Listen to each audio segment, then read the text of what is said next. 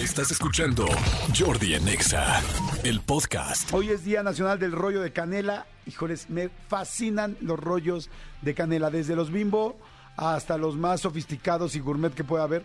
Ahora, la gente preguntase, ¿de dónde es el rollo de canela, Jordi?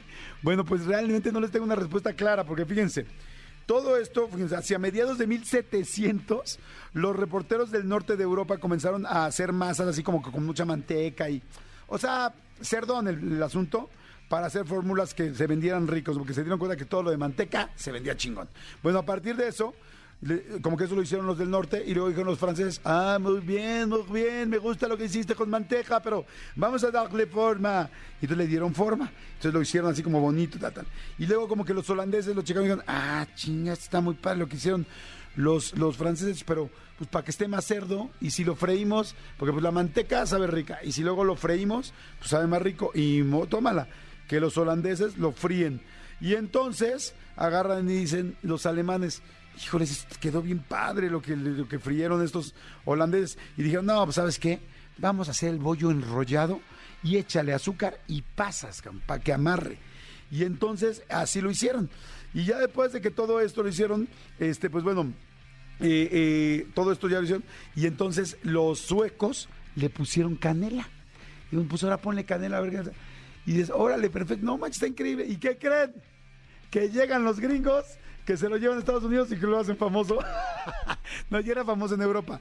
Pero bueno, eh, hubo mucha gente que tanto los suecos como los alemanes emigraron a Estados Unidos, se llevaron la receta y en Estados Unidos se super, la mercadotecnia pues lo super hizo gigantesco. Entonces, antes era algo, gracias, antes era algo súper, súper, súper gourmet y de repente ya existe estos lugares como el Cinnabon, que es para mí lo máximo.